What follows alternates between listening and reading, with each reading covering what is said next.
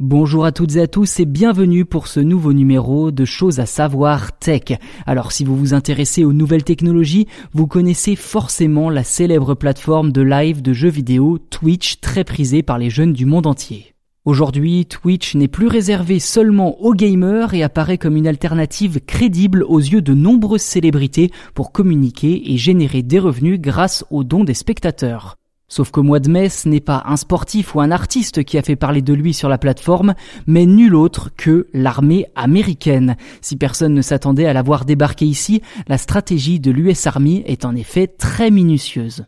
Sur la forme, rien d'anormal, la chaîne diffuse des parties de jeux vidéo, sauf qu'en lieu et place d'un passionné classique, c'est un soldat qui accueille les spectateurs autour d'une partie de Call of Duty ou d'Apex Legends pour ne citer que ces deux jeux.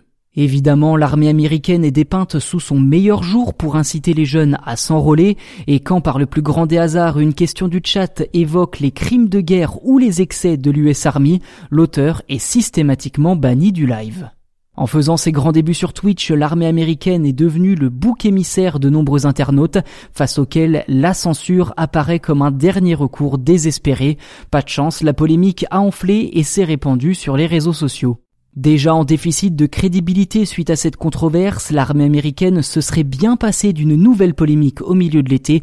La chaîne Twitch s'est notamment fait remarquer en juillet par un faux concours visant à tromper la vigilance des jeunes afin de les enrôler dans leur rang. En jeu, une manette collector de console Xbox. Les participants devaient se rendre sur le site de l'armée américaine puis remplir un formulaire d'inscription pour espérer remporter le lot d'une valeur de 180 euros environ. Et vous vous doutez bien que cette pratique de recrutement douteuse est vite remontée aux oreilles de la direction de Twitch qui a obligé la chaîne à retirer ce faux concours. S'en sont suivis deux mois de silence où la chaîne n'a pas diffusé le moindre live avant de revenir timidement en août et de faire face cette fois-ci à la désertion des viewers.